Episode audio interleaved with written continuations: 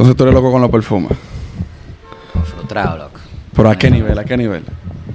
Bueno, ¿qué te digo? Yo cada vez que viajo, si veo un duty free, Mete mano. realmente sí, sí, trato de traerme dos o tres. Pero yo tengo que tener como 62 perfumes. loco. Tú me estás jodiendo. ¿Y no se te dañan? Tú sabes que uno le da su trato, uno trata de, de ponerlo fuera del, del- de la luz solar, en un ambiente que no sea muy caluroso. Yo tengo algunos perfumes ahí que tienen como 6, 7 años y todavía están... Se mantienen. Se mantienen, se mantiene real. Yo, yo entendía que yo era loco con los perfumes porque yo tuve una vez como nueve.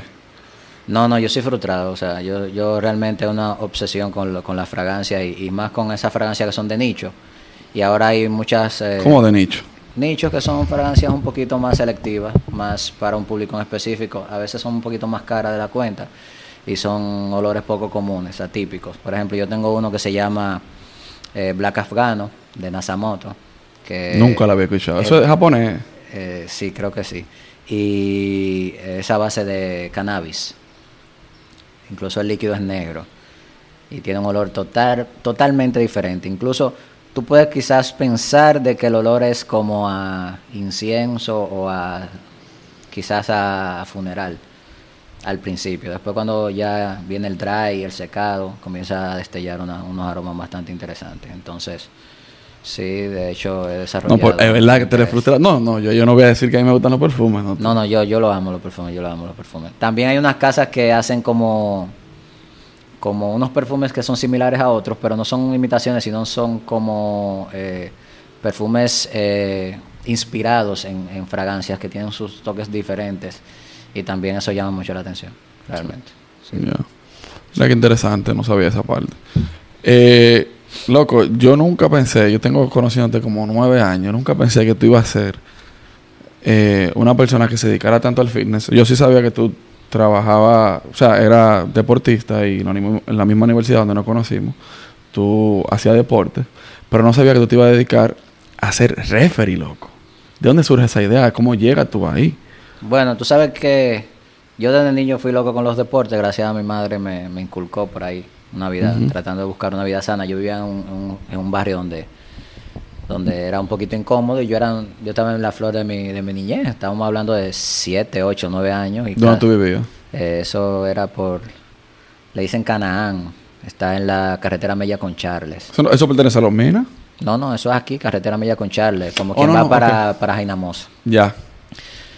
Y era un barrio que si no te prestaba un poquito de atención te podías perder. Entonces ella fue eh, muy, hacía mucho énfasis en lo que era el, el, el deporte y la, la educación. Educación. Entonces, realmente, si quiero lo puedo parar. Sí, que está... Se, se, se va a mover. Me quiere hacer, me quiere hacer una vuelta en mi Sí, realmente. No, pero vamos a ponerle algo de que... Es, es esto de aquí abajo. Parece que si le pones algo aquí...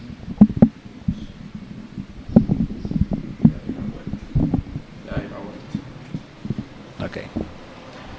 Sigue ahí Ah, mismo, no te preocupes. Está bien. Te decía que era un, un sector, un barrio donde había que prestar atención. Entonces ella me inculcó mucho el estudio y, y el deporte. Y gracias a Dios. Porque Ahí comencé a hacer béisbol, comencé a hacer natación, sobre todo natación, mi hermano. Yo era ¿Te gustaba eso? muchacho, yo me tocaba clase de natación a las 10 de la mañana y yo fácilmente, si no me iban a buscar, yo a las 3 de la tarde estaba metido en esa piscina.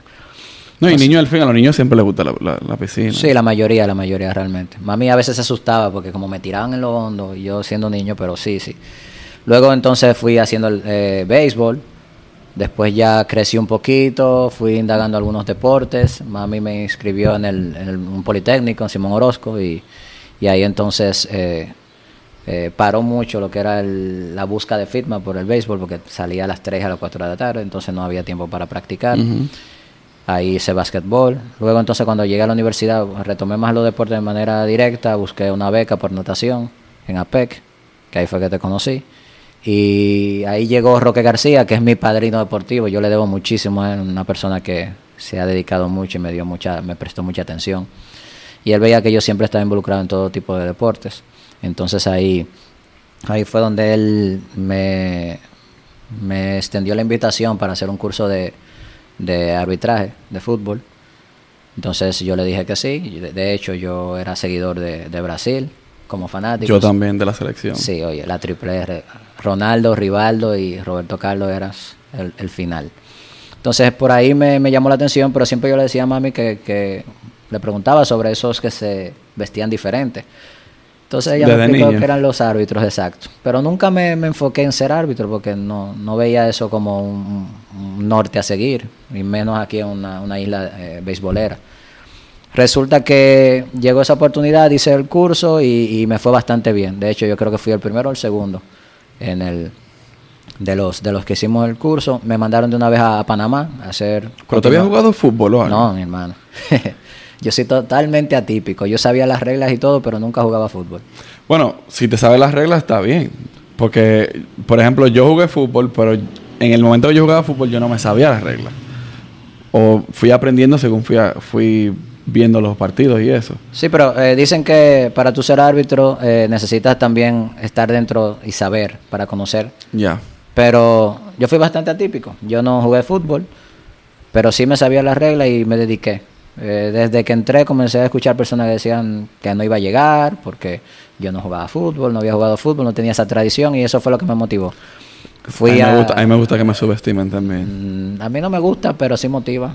Lo, de lo malo no saca... ¿Tú sabes por qué es bueno que te subestimen? Porque tú, tú das lo mejor de ti. O sea, tú le das... Si tú vas de un 100, tú das un 110. Sí, yo creo que la psiquis me eh, funge un trabajo un rol muy importante. Muy importante. Entonces, eh, todo va a depender de la manera en que tú lo tomes. Yo uh -huh. sé que hay personas que lo subestiman y ellos se, se, se infravaloran ellos mismos, entonces sí. no todo el mundo está, tú sabes, preparado para eso, pero yo tra traté y, y, trabajé. Fui a Panamá, ahí fue mi primer curso internacional y después de ahí fui a varios cursos. Este, sufrí muchísimo en el trayecto.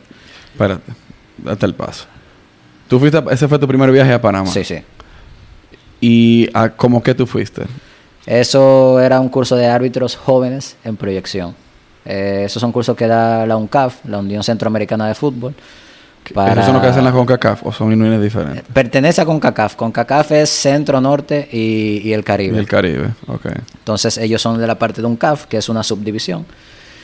Y ellos preparan ese, ese tipo de curso para habla hispana. Y ahí entonces eh, me abrieron los ojos, me, me, enamoré del fútbol, me enamoré de la, de, la, de la posibilidad de viajar y gratis, imagínate tú.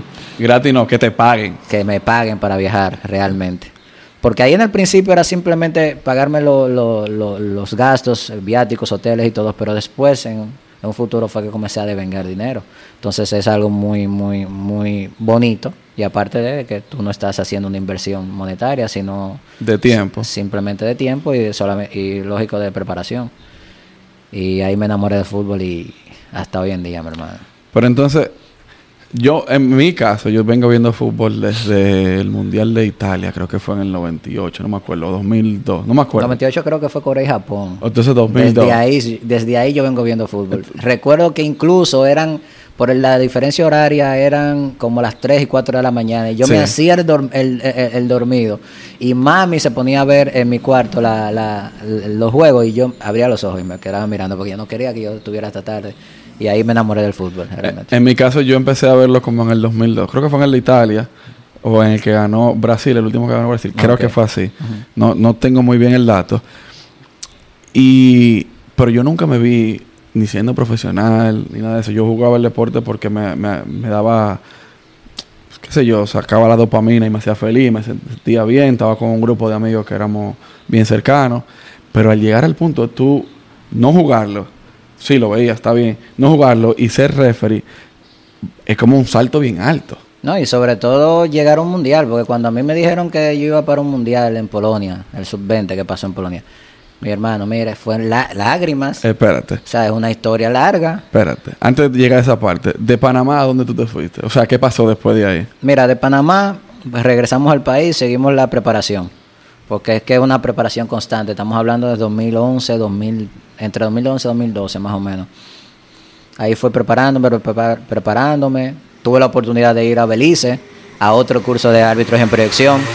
Ese motor que pasó por ahí, si lo escuchan, eso fui yo que lo contraté para sí, sí, eso un es outsourcing. Un, un outsourcing sí. Entonces, eh, te decía que tomé la, tuve la oportunidad de ir a otro curso. Fui a tres cursos realmente, dos en Panamá y uno en, en, en Belice.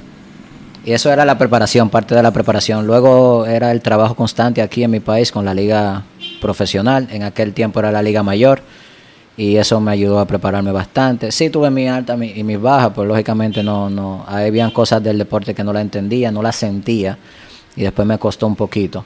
Ya, ¿Cómo cuáles, por ejemplo? Bueno, hay situaciones de faltas y cosas así que, que uno las ve desde fuera y piensa que sí que son faltas, pero tú tienes que saber interpretar la manera correcta en la que tú debes de jugar el balón, de disputarlo. Entonces eso fue lo que me costó, entender el fútbol de esa manera, como si fuera un jugador. Entonces ahí me, me tocó eh, hacer ese mindset para, para, pensar como un jugador antes de, sancionar cualquier tipo de, de, infracción y cosas así. Llegué a algunos eventos, por ejemplo, en el, en el 2013 fui a Isla Caimán a un sub-15 que me fue malísimo. Yo creo que yo fui el peor árbitro de ese torneo. Y, ok, tú dices que te fue mal, pero ¿cómo tú determinas si fue bien o fue mal? ¿Qué, qué, qué lineamientos toman para determinar eso? Nosotros tenemos asesores, que son personas preparadas, generalmente árbitros retirados, que son personas que fungen como mentores y que son personas que te dan las, las los, lineamientos. lineamientos y lógicamente tú tienes que tener conocimiento de las reglas de juego, que son 18 acápites. Y, Semana. No, y sobre todo el fuera de juego que es una Biblia completa. Entonces ahí uno tiene que, en base a su desempeño, le van dando calificaciones y ahí entonces eh, tú te das cuenta. Lógicamente, las personas que son autocríticas, sobre todo con, yo soy bastante autocrítico conmigo mismo, yo a veces creo que me paso y me lo han dicho eh, yo me di cuenta. Y con las correcciones y todo, me di cuenta de que sí, de que yo tuve un desempeño poco, poco agradable. Pero era, era, un sueño. ¿Qué te hizo entonces decir, no, yo voy a eliminar esa parte? Como que no te frustrara el hecho de que tú tuvieras una mala... Bueno, a mí me dolió, pero nosotros veníamos de una situación donde yo era bastante joven, bastante nuevo. De hecho, yo creo que el más, el que menos experiencia tenía en ese evento era yo. Porque ¿Cómo que edad tú tenías? Yo tenía como 19. O sea, que cuando yo te conocí ya tú bregabas en los eventos. Sí, porque yo entré a, PEC y ahí mismo, pan, casi, literal. Entonces, eh, como yo no era árbitro internacional, yo no tenía esa preocupación tan, tan enfocada, tan, tan marcada. Yo fui a ese evento sabiendo que yo tenía 6, 7 partidos solamente de experiencia. Yo fui a aprender. Ahora, yo fui como una esponja. Yo fui a, comerme el mundo. Yo dije, usted me da eso, yo me lo como. Usted me da eso, yo me lo como. me lo llevo para mi casa, lo aplico. Una mascotica como siempre yo tenía. Ese es mis pros, esos son mis contras, esa es mi, mi, mi técnica, mis herramientas para yo mejorar. Y eso fue lo que fui trabajando. Hice ese cambio, ese crossover. Entonces ahí llegó el cambio. Ahí fue que fui dando más frutos.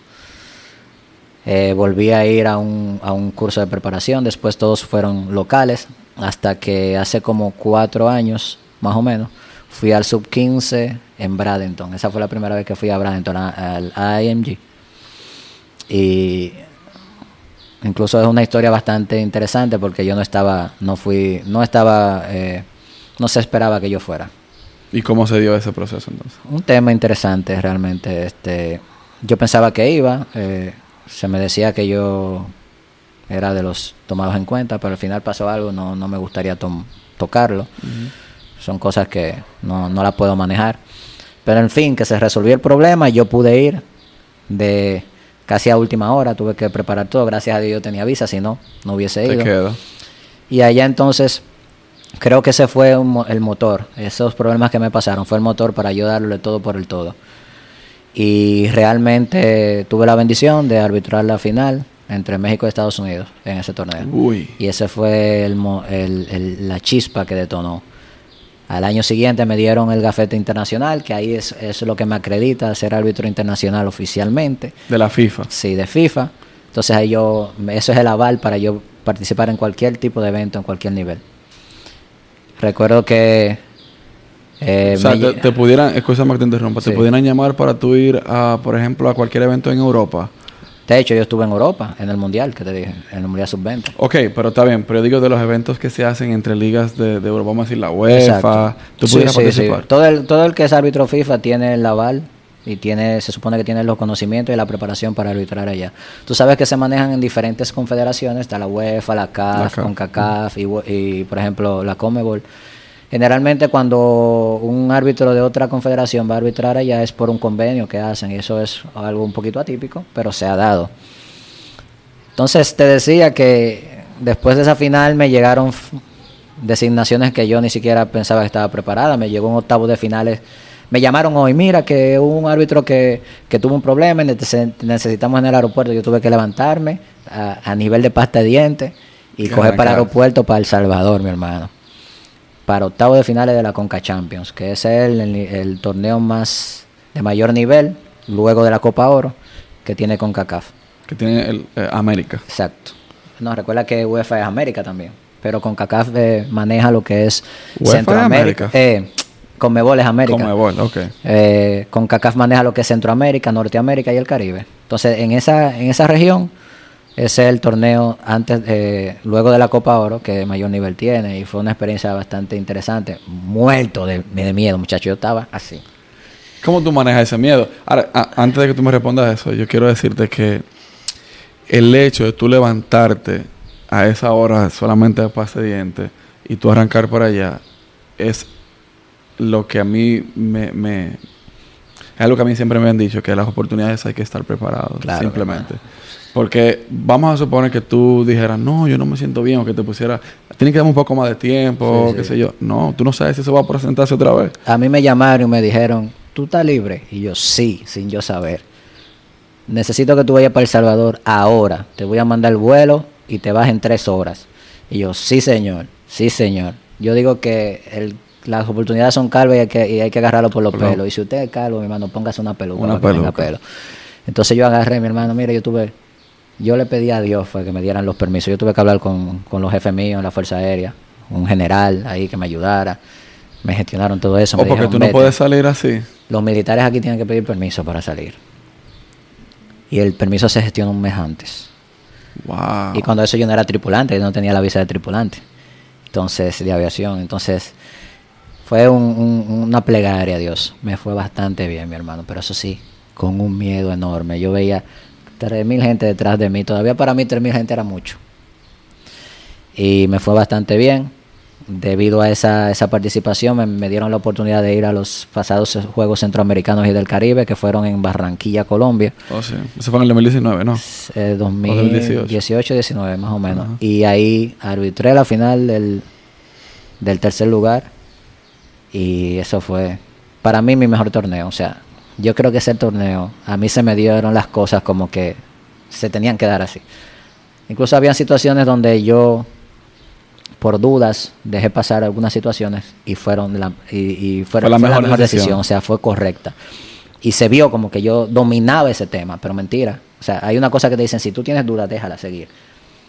Y, y se vio de tan, tan seguro que lo tomaron como bien. Pero si ellos supieran que yo no. No, porque Cuando te- yo vi el video fue que dije, mierda, loco, hice eso. Pero lo hice bien, pero yo no me di cuenta que hice eso. Tú sabes que eso es parte de la misma vida. Porque vamos a suponer que tú hubiese dicho, no, pito esa jugada, por poner un ejemplo, o la llamo, te equivocaste, pero ¿qué hace esa, esa equivocación? Que en un futuro te va a decir, no, ya yo sé que eso no lo tengo que hacer.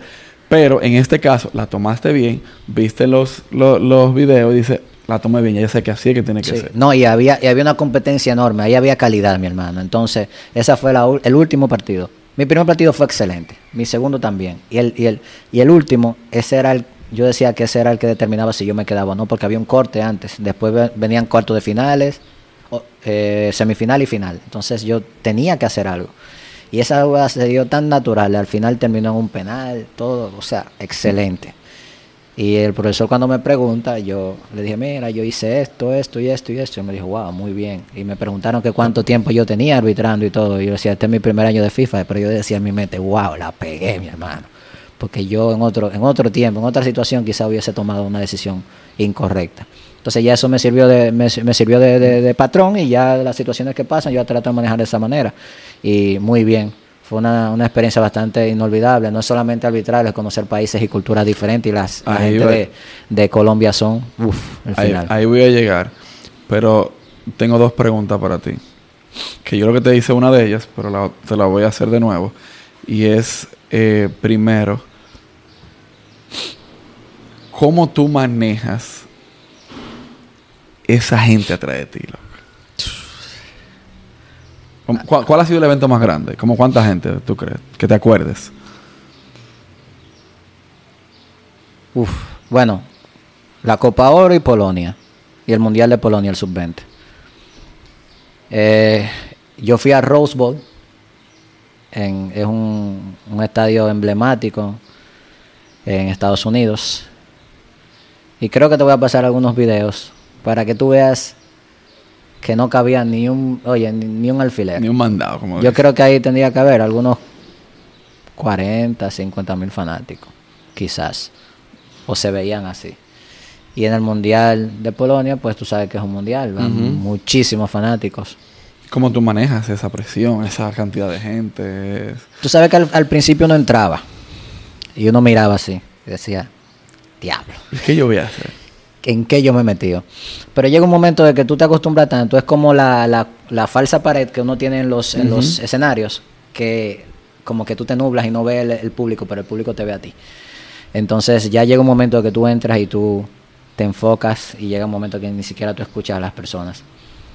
Ya después tú manejas la situación y tú sabes cuándo enfocarte en las personas, cuándo enfocarte en el juego, para irte adecuando al ambiente. Y es un ambiente muy importante, muy importante, muy emocionante. Y, y es chévere. A veces hay gente que te recuerda a tu mamá mucho. Yo soy el hombre más feliz del mundo porque a mí me recuerdan que mi mamá está viva cada rato. Sí. Tú, y ta madre, y tú, gracias, ya está bien, yo hablé con ella de aquí. 664, tú tienes que morirte. Toda esa Es- cosa. Ese es tu número de... No, 664 en el, en el teclado, búscalo. que te- en el teclado del celular, busca 664. Ah, lo voy a buscar. Sí, sí, búsquenlo, señores. Entonces, no, muchachos, eh, el manejo de conflictos es, es muy importante. Hay que tener una, una- una inteligencia emocional muy, muy... Sí, tú sabes que uno, eso le ayuda mucho en el nivel profesional. Uno estudió turismo, estudió mercadeo, se graduó de ambas y todo. Y, y, y, cuando uno quizás va a buscar trabajo, uno le hace, el, el, eh, le hace la acotación de que uno es árbitro profesional y todo. Y ellos siempre preguntan de para qué uno dice que uno es árbitro, ¿Qué, ¿en qué ayuda eso a, a uno como profesional? Y realmente tú estás demostrando de que tú tienes 50 mil, 30 mil personas queriéndote matar y tú estás manejando 22 jugadores más todos los que están en la banca y tú estás siendo un líder, estás impartiendo justicia, Sí. estás manejando conflictos, porque en el juego hay conflictos de raza, de color, de, de cultura, de si un país se, se lleva bien o no con otro, entonces uno tiene que manejar todo ese tipo de conflictos. Wow, eso, Oye, eso tiene que ser difícil. realmente. una final entre Estados Unidos y México, mi hermano.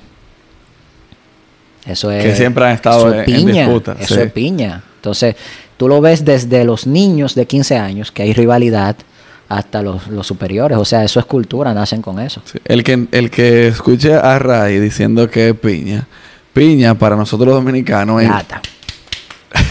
sí. Para que sepan. Fuerte. Lo otro que te quería preguntar es, ¿tú siempre eres árbitro lateral o has sido árbitro principal? Yo comencé siendo árbitro, que es el, el nombre oficial árbitro, y el otro es árbitro asistente. El, de, la- el el que está en los laterales, o el abanderado, como dicen. Después de analizar algunas situaciones, me incliné por ser árbitro asistente y eso fue, eh, con, con esa posición fue que llegué a los altos niveles donde he llegado.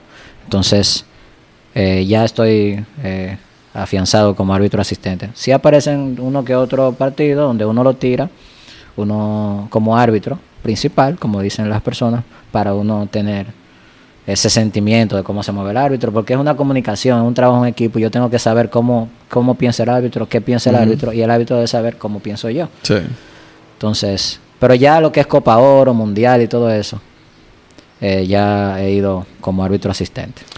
De verdad que, que a mí me, me da demasiada alegría sentarme con una gente que tiene tanta experiencia en diferentes cosas en tan poco tiempo. Pues tú eres jovencito, tú lo que te me lleva a mí son como cuatro años, tres 31 años. años yo tengo. Tres años, yo tengo 28. O sea que una gente con Ey, ¿Esto cómo tú le vas a decir a la gente que tú tienes 38 años? 28. 28. 28. Ah, ok, Pero también si lo tuviera a mí no me molesta. No, pero creo que hay una mocha ahí. mocha. no, no, yo te voy a enseñar mi, mi documento ahorita. Pero realmente, loco, una gente que yo lo vi hace 10 años, 9 años, y éramos amigos de la universidad, yo nunca pensé que podía llegar tan lejos. No es que no lo pensé porque no te veo el potencial, sino más bien porque uno estaba junto ahí. Sí. ¿Tú me entiendes? Como que Yo no me esperaba ser árbitro, o sea, es lo que te digo. eso llegó y yo la, yo la aproveché porque era un deporte. Yo soy amante de los deportes, yo soy frustrado con los deportes, mi hermano. Esa es mi droga, esa es mi vida. Yo muero en una cancha de fútbol o, o muero haciendo deporte. Sí. Y no, uno, uno simplemente tiene que aprovechar las oportunidades. Mira, yo soy graduado de mercadeo. No he podido tener la oportunidad de, de, de- de desempeñar de manera directa mi, mi, mi profesión, pero Dios me trajo esto. Y mira dónde he llegado. Ahora, tú dices que yo he llegado lejos, pero yo pienso que yo solamente me he movido un escalón. Yo quiero llegar a un mundial, pero un mundial superior. Yo llegué al, al segundo Al mundial sub-20. más importante, que es el sub-20, pero yo quiero un superior. Y yo sobre todo sueño fervientemente con ir a una Olimpiada. Yo siempre he soñado ir a una ¿Y Olimpiada. qué tú tienes que hacer para lograr eso? Seguir trabajando, demostrar con consistencia y, y seguir haciendo el trabajo bien. Pues yo te voy a decir algo. Si tú sigues haciendo eso, porque la vida es eso, es ser cons- consistente, como la gota que está dando en la piedra. Exacto. Llega un momento que abre. Y mientras tú vas haciendo un trabajo constante y que la gente esté viendo que tú lo estás haciendo y que lo estás haciendo bien, claro, quien tiene que verlo, tú vas a llegar.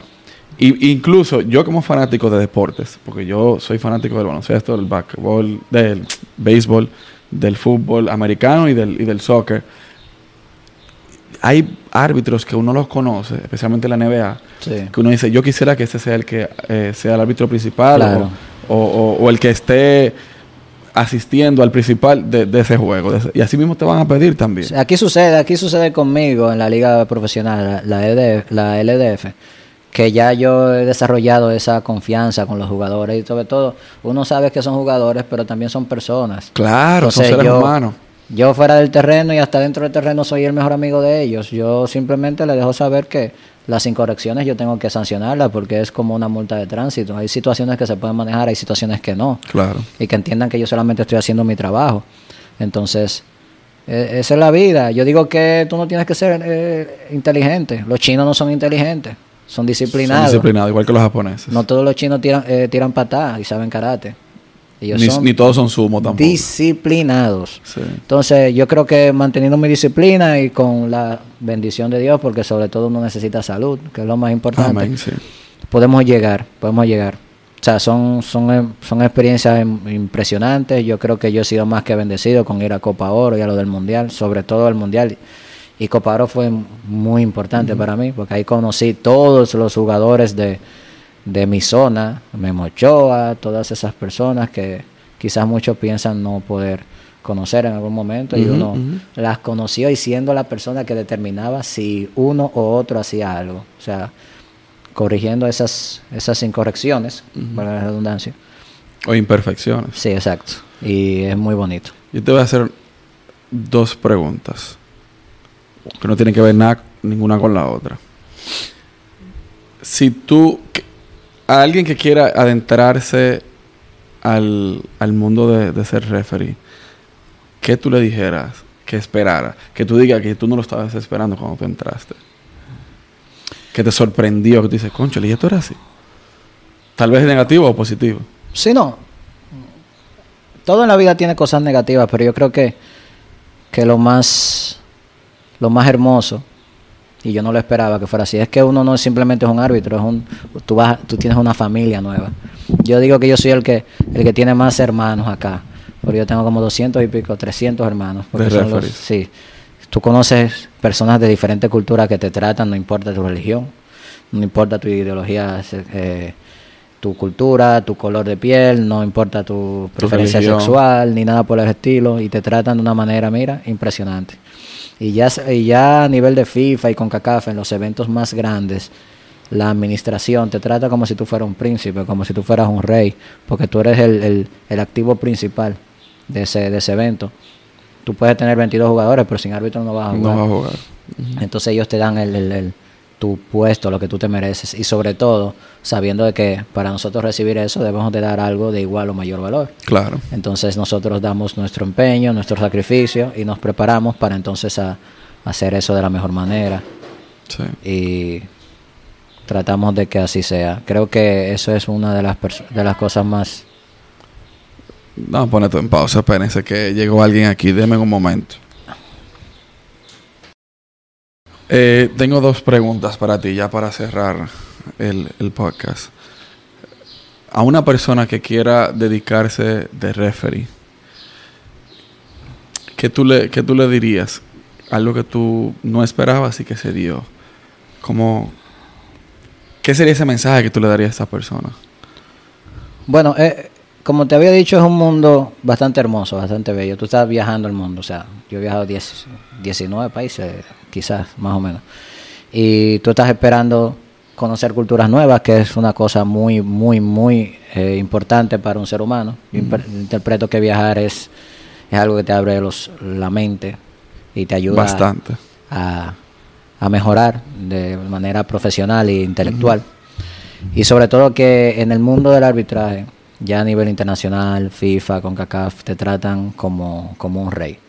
Realmente ellos te dan la importancia que te mereces, ellos eh, saben reconocer y retribuir ese trabajo, ese esfuerzo que tú vienes dando ah, durante todo un año, durante todo un proceso y ya cuando tú llegas a ese, a ese, a ese ambiente, ellos te tratan como un bebé, porque se, se sabe que nosotros somos el principal activo que ellos tienen, porque sin nosotros no se puede eh, realizar un partido. Entonces ellos tratan de, de, lógicamente, tratarte bien y sabiendo que nosotros tenemos, lógicamente, que para recibir eso, dar algo de igual valor o mucho más, que es nuestro sacrificio y preparación. Claro.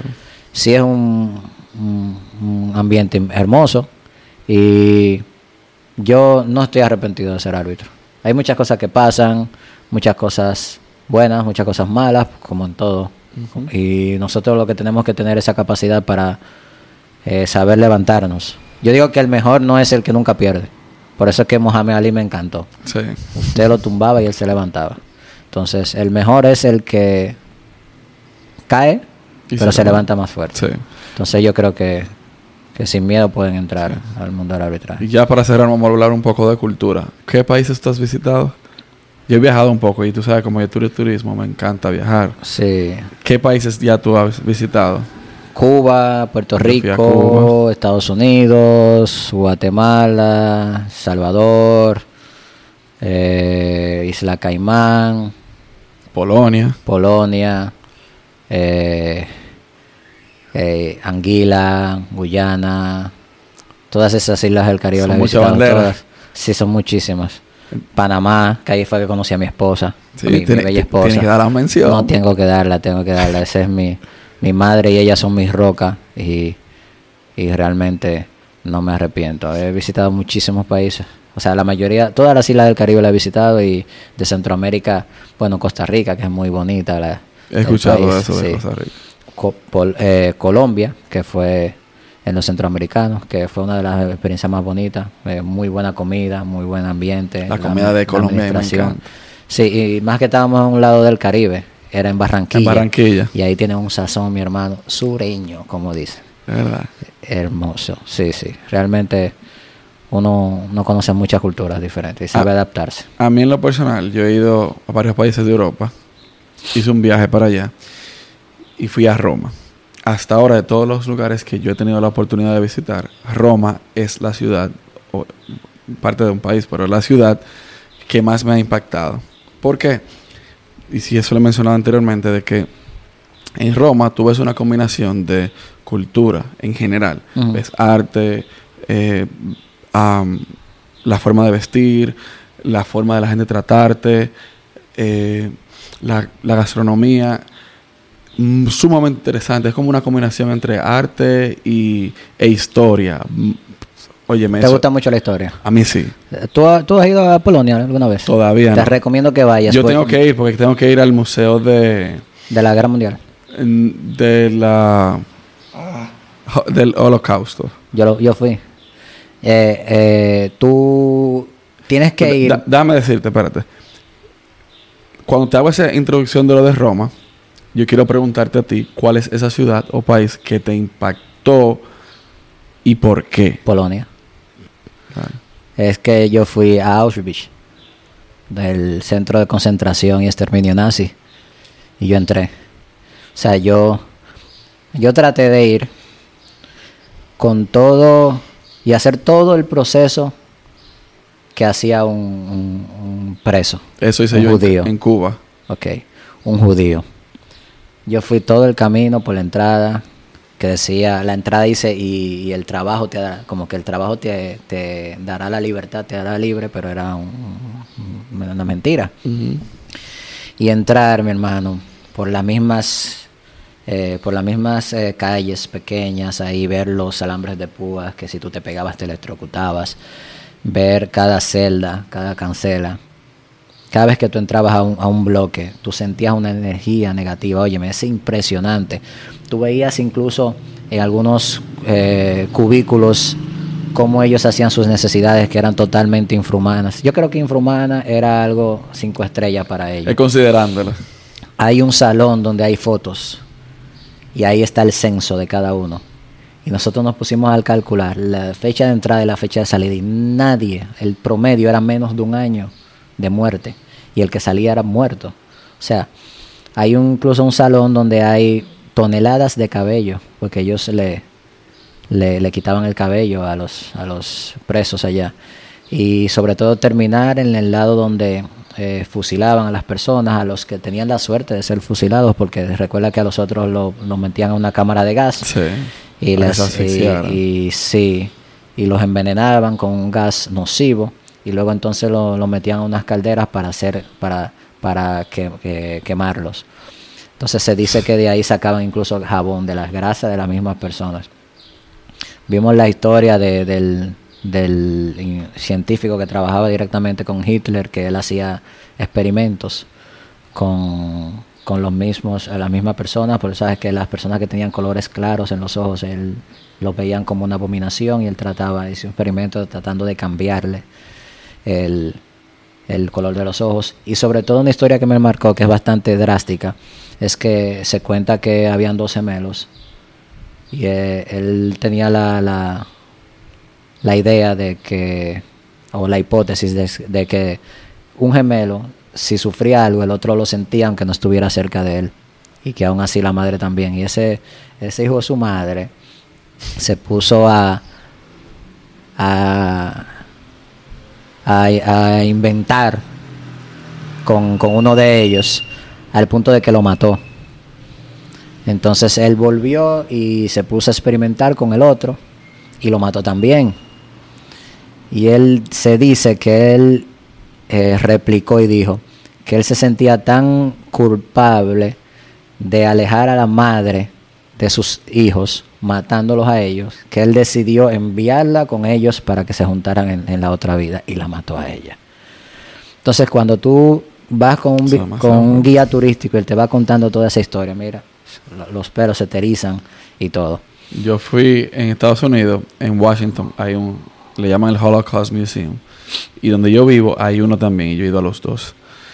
Y yo tengo un amigo que vive en Polonia, y él me dijo, loco, si tú fuiste esos dos, tú tienes que venir aquí Sí. y ver cómo es de verdad. Auschwitz 1 y Auschwitz 2. El grandote fue el que demolieron, pero el, el que está más preservado es donde están las cancelas y las, y las, y las barracas. Óyeme, yo creo que eso son una de las cosas que yo puedo ir en un año cuatro veces y cuatro veces las voy a disfrutar. No, y vas a aprender algo nuevo, porque siempre hay algo... Tú, tú te metes en la, en la película, tú, tú eres Sí. un personaje, tú ves la película y tú, tú, tú te quedas impresionado de la película hasta que entras, mi hermano. Hasta que entras. O sea, tú ves las fotos de personas que tú decías, wow. En, en el de Washington hay un lugar donde tú ves todos los, los trajes que le ponían a las personas, ¿sabes? Que eran por Allá número. también, sí. y, y los zapatos. y, wow, eso es demasiado impresionante. Eh, para el que no lo haya visto, hay muchísimas películas que tratan sobre el holocausto. O- Y está la, la vida es bella, que es una italiana. Sí. Hay una que es El niño sobre con el pijama de rayas. Que Ese es fue el que sobrevivió, que se lo llevaron. Ajá, creo que sí. Y a- hay muchas películas. Hay otra que fue como el- al principio de los 90 que le hicieron, pero no me acuerdo cómo se llama. También está la historia del oro nazi, que todavía lo están buscando. Sí, hay una que creo que de una niña. Hay, hay muchísimas historias bien interesantes que tienen que ver con, con, con el holocausto. Creo que la de la niña es eh, una historia donde un soldado de ellos, de, de, de la, la ente de, de Hitler, creo que la, las ayudó a ella y una señora a escapar. Yo tuve la oportunidad de conocer a una persona que estuvo ahí. Cuando fui a Washington. Ella estaba sentada ahí y yo andaba con una prima mía, Jennifer, que era mi compañera de viaje, y ella empezó a preguntarle cosas. Y, Loco, Ah, tú deberías entrevistarla. es demasiado fuerte. No, porque Sí, eso sí, fue un momento que tú vas al, mu- al museo y ella está compartiendo contigo. Ella no, Sí, no que se va a acordar de mí. Yo creo que, que eso es impresionante. Demasiado. Yo creo que lo que más yo he disfrutado de cultura ha sido Polonia. Realmente. Es la cultura europea es, es muy, muy... Tenemos mucha Muy influencia marcada. de ella también. Sí, sí, realmente. Viéndolo desde la, de, la- de cómo surgimos Sí, nosotros como colonia y todo eso. Y ya la gente de, de Polonia no es como las personas lo, lo pintan. No, no, yo no sentí eh, rechazo. De hecho, yo estaba en una, en una, en una ciudad al principio donde eh, yo era el único negro y yo no soy tan oscuro. Para que tú veas la cantidad, de la- que no había personas de raza de tez negra. Y a mí me trataron muy bien. Yo fui al mall, me trataron excelente. Las atenciones eran muy bonitas. Yo sí te veían como una persona exótica. Como que esa ciudad era Algo que poco no estaban acostumbrados. Exacto, Era como personas que eran atípicas en el, en el bloque, pero que así Sí. mismo llamaba la atención. Sí. Y, y- pero te trataban excelente. O sea, si tú tienes la oportunidad de ir a, a Polonia, ve. Y no es caro. Para nada caro. Lo, lo que yo creo que es difícil es el vuelo, pero después de ahí ya... Si tú llegaste a, a- a España, ya llegas a Polonia. Eso es como si fuera un vuelo, entre comillas. eh, No, me refiero en cuanto al precio. Ah, ok, sí, sí, puede ser. Puede Sí. ser que se, se alargue un poquito. Pero ya es un, es un vuelo comercial, eh, local, de España allá. Creo que lo más caro es ir hasta España. O hasta Francia, que esas son las dos conexiones, más, conexiones. más internacionales para, para ir para allá. Ray, de verdad, muchas gracias. Yo no doy presentación, yo no hago nada de eso porque el nombre lo voy a poner en el título. ¿para qué? Ah, yo soy Raimundo Félix. Ya, ¿para qué? ¿Para qué? No, no, no hay problema. Gracias a ti y, y espero que, que sigas, que sigas con tu, con tu idea. Recuerda que tú puedes dedicarte a hacer limpiabota, mi hermano, pero usted tiene que ser el mejor limpiabota del mundo. Sí. Entonces cada cual tiene su, su toque, su chispa y tú tienes lo tuyo. Y yo creo que si sigues tratando de hacer lo que le estás haciendo y poniendo en práctica todo, vas a llegar bien. No, y yo, de verdad, yo tenía una persona aquí sentada ayer eh, que tengo mucho conociendo. Y le voy a decir lo mismo que, le- que te voy a decir a ti lo mismo que le dije a él. Yo espero que tú llegues a un nivel allá que yo diga, coño, Ray está, en, está en- el mundial, vamos a decir 20 2024 cuando toque.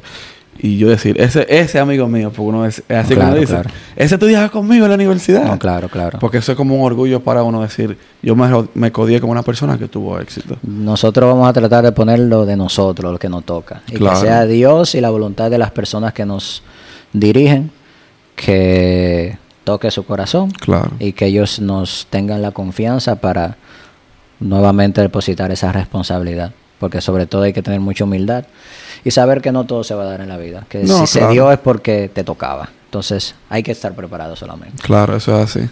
Ah, hermano, muchas gracias por venir para acá. Le guardé un regalo, búsquelo en el blog. Ey, ey, tienen que ver eso. Hay que, se le- vale la payola, vale la payola. Claro, Empanada claro. calvo, mi hermano. Empanada calvo. De calvo empanada. ya ustedes saben. Sí, sí. Cuídate mucho, bro.